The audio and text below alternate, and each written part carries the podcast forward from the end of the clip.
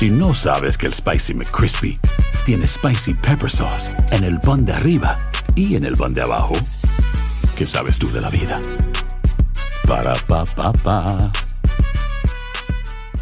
Cassandra Sánchez Navarro junto a Catherine Siachoque y Verónica Bravo en la nueva serie de comedia original de VIX, Consuelo, disponible en la app de VIX ya. Bienvenidos al podcast del Noticiero Univisión Edición Nocturna. Aquí escucharás todas las noticias que necesitas saber para estar informado de los hechos más importantes día con día. Capturan al inmigrante venezolano de 15 años quien baleó a una turista en Times Square. El adolescente también le disparó a policías que lo estaban persiguiendo por robar en una tienda. Sus dos cómplices también son adolescentes. Es un menor de edad, pues, y está acá con nosotros. Y yo tengo dos niñas pequeñas, pues, cosa que preocupante. Delincuentes se llevaron 100 mil dólares en efectivo de una bodega. Cámaras de seguridad lograron captar a los ladrones. Y la gran mayoría de los bodegueros le roban 5, 10 mil dólares cuando se meten en la bodega. Un reporte alerta sobre las amenazas que enfrentan varios estados mexicanos por la posible intervención del crimen organizado en sus elecciones. Y aumenta la expectativa por el Super Bowl y el espectáculo del medio tiempo. Recordaremos algunos que quedaron grabados en la memoria de los espectadores. Comienza la edición nocturna.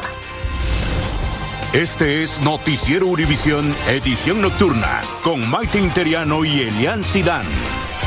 Muy buenas noches, gracias por acompañarnos. Y tras una intensa búsqueda, la policía de Nueva York pudo dar con el joven inmigrante de 15 años que causó el pánico en una tienda en Times Square y que intentó disparar a una policía y terminó hiriendo a un turista, Elian.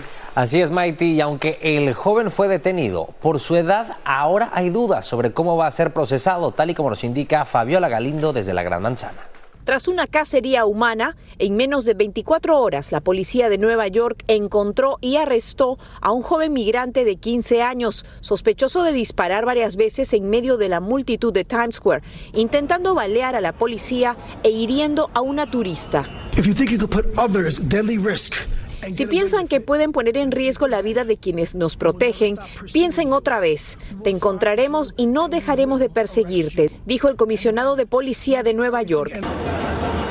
El incidente ocurrió dentro de una tienda deportiva en pleno Times Square, en donde Jesús Alejandro Rivas Figueroa, de 15 años y de origen venezolano, supuestamente entró a robar. Al ser confrontado por la Guardia de Seguridad, Rivas saca una pistola calibre 45 y dispara, hiriendo a una turista. La víctima, de origen brasileño, dice que sintió un dolor en su cuerpo sin saber de dónde provenía, hasta que vio sangre en su pierna. Testigos escucharon los disparos e inmediatamente, dice, cientos de policías corrieron tras el sospechoso. Entonces Rivas disparó contra los oficiales de policía, quienes esquivaron las balas, al igual que cientos de personas que caminaban por el área. Cuando vengo hacia acá, me llaman, no, en el, en el Chester hay una enredada. Otros migrantes que viven en el refugio en donde vivía el joven tienen temor y también hay quienes creen que la responsabilidad debería recaer sobre los padres. Es un menor de edad, pues, y está acá con nosotros. Y yo tengo dos niñas pequeñas, pues, cosa que preocupante. Es probable que sea procesado como menor de edad y acusado de intento de asesinato de un policía. Por la edad, a la hora de que él pueda llegar a ser condenado del delito, eso no le va a dejar un récord criminal. O sea, podría ser un tipo de programas, podría también ir a un centro de detención, un confinamiento, pero para menores de edad. La policía descarta que este incidente esté relacionado a actividad de pandillas en otros estados. En Times Square, Nueva York, Fabiola Galindo, Univisión.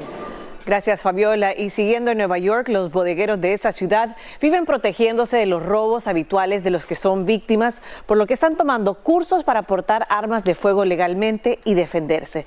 Pero el más reciente robo a un pequeño negocio en el que se llevaron 100 mil dólares vuelve a demostrar lo sofisticado que pueden ser estos crímenes. Blanca Rosa Vilches nos tiene más.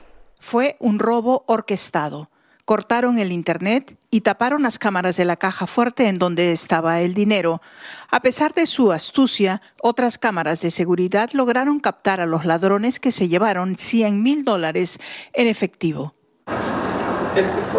Es un tema de casi todos los días, dice el presidente de Bodegas Unidas de América.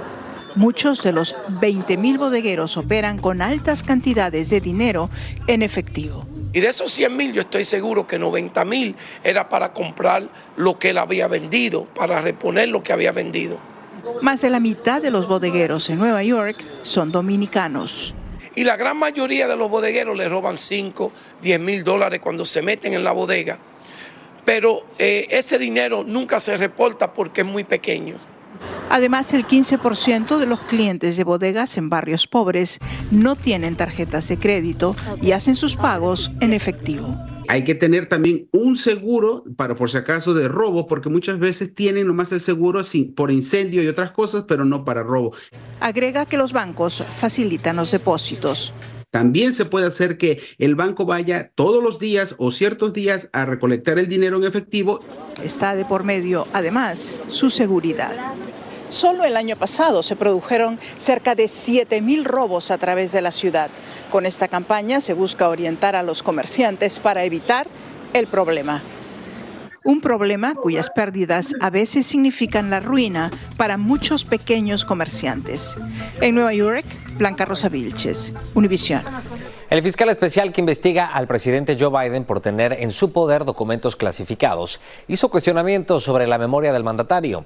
Los republicanos insisten en que Biden debe de ser inhabilitado para la reelección, pero los demócratas señalan que el expresidente Donald Trump, quien avanza hacia la nominación republicana, también ha mostrado lapsos en su memoria. Jaime García con los detalles.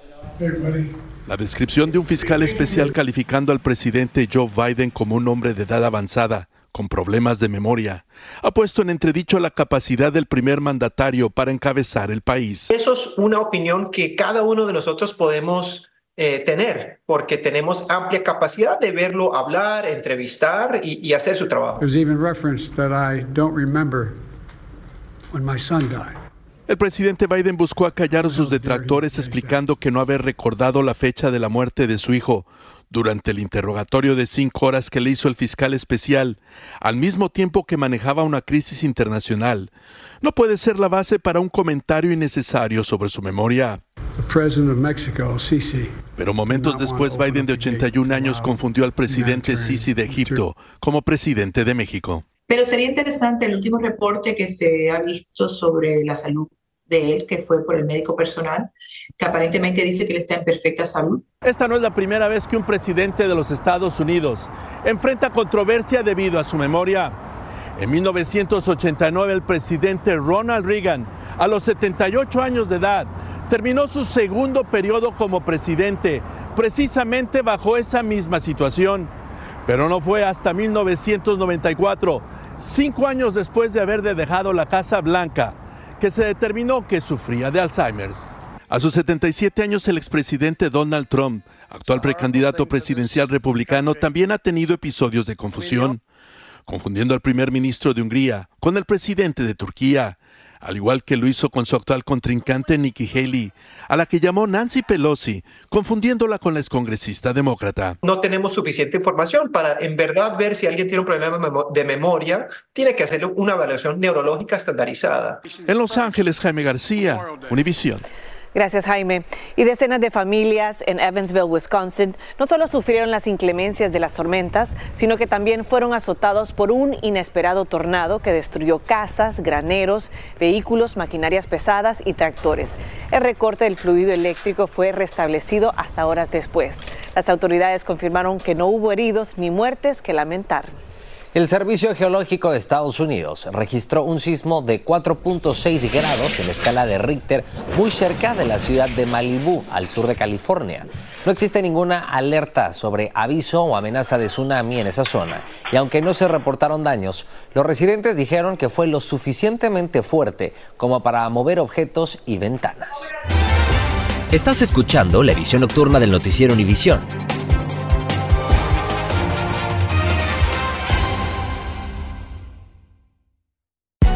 Hay gente a la que le encanta el McCrispy y hay gente que nunca ha probado el McCrispy. Pero todavía no conocemos a nadie que lo haya probado y no le guste. Para pa pa pa. Cassandra Sánchez Navarro junto a Catherine Siachoque y Verónica Bravo en la nueva serie de comedia original de VIX, Consuelo, disponible en la app de VIX ya.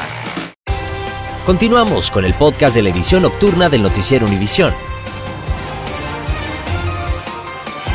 Y las autoridades también del condado de Blount, en Tennessee, están tras la búsqueda de un hombre armado y muy peligroso quien mató a un policía e hirió a otro en un tiroteo durante este jueves en una parada de tráfico. Se trata de Kenneth DeHart, de 42 años, quien no cooperó con las autoridades y también se negó a salir del vehículo. Ahora está acusado de asesinato en primer grado e intento de asesinato en primer grado. Y la funeraria Retorno a la Naturaleza al sur de Denver sigue produciendo escalofriantes detalles. Los informes del arresto de John Halford y su esposa revelan que la pareja guardaba unos 200 cadáveres sin refrigeración en cuartos infestados de insectos y el líquido proveniente de los cadáveres en descomposición.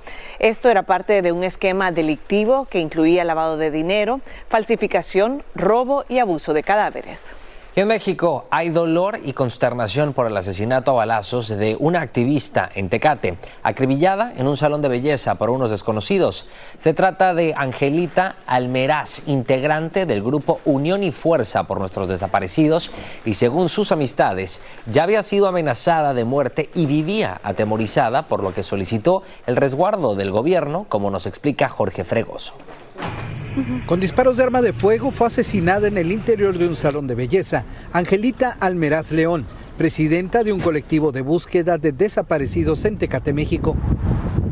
Los primeros indicios señalan que un hombre ingresó al local y disparó en repetidas ocasiones en contra de la activista que desde el 2018 buscaba a su hermano José. Se tiene este, identificado al presunto responsable. Sin embargo, el colectivo de búsqueda al que pertenecía en una publicación de Facebook puso en tela de duda esa aseveración del presidente López Obrador, asegurando que Angelita tenía un botón de pánico y que las autoridades respondieron tarde.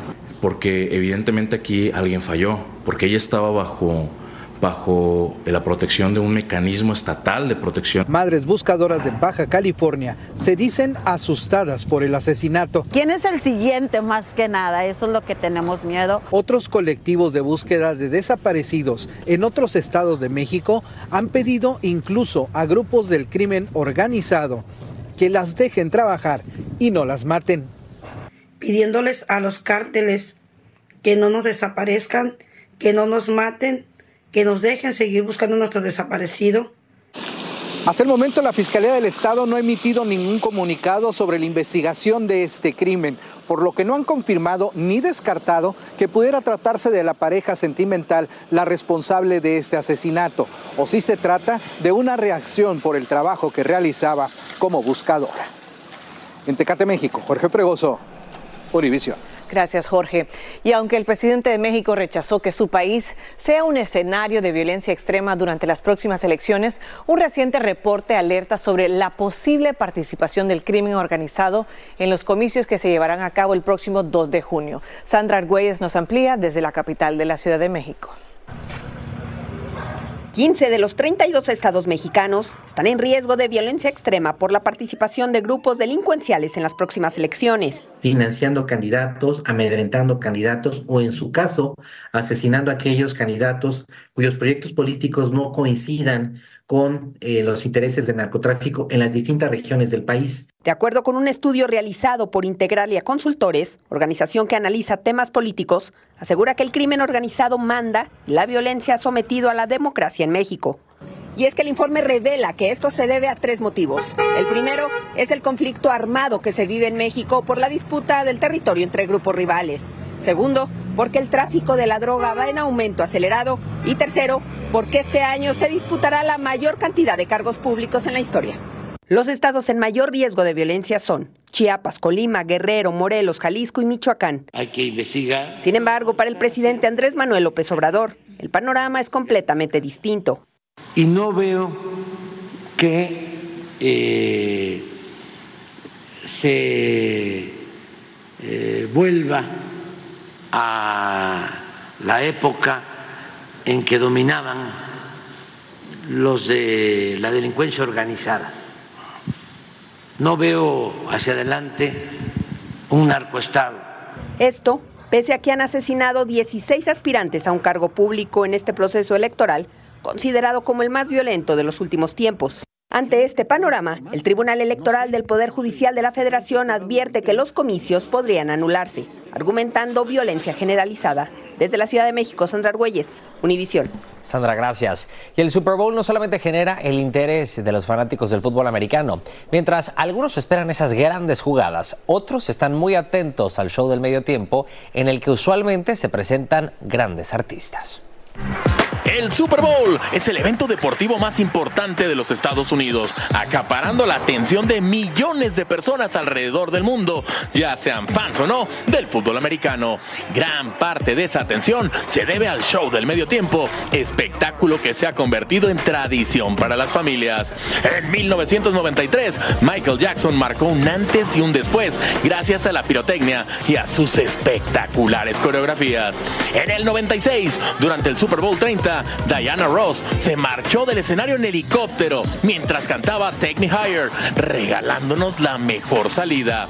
En 2002, YouTube nos erizó la piel con su homenaje a las víctimas por los atentados del 11 de septiembre, entonando Beautiful Day. El más polémico se dio en 2004, protagonizado por Justin Timberlake y Janet Jackson, sacándole canas verdes a la liga, mientras que el más visto es el de Katy Perry en el 2015, considerado por muchos como el mejor. Bien dicen que en gusto se rompen géneros. ¿Cuál es su favorito?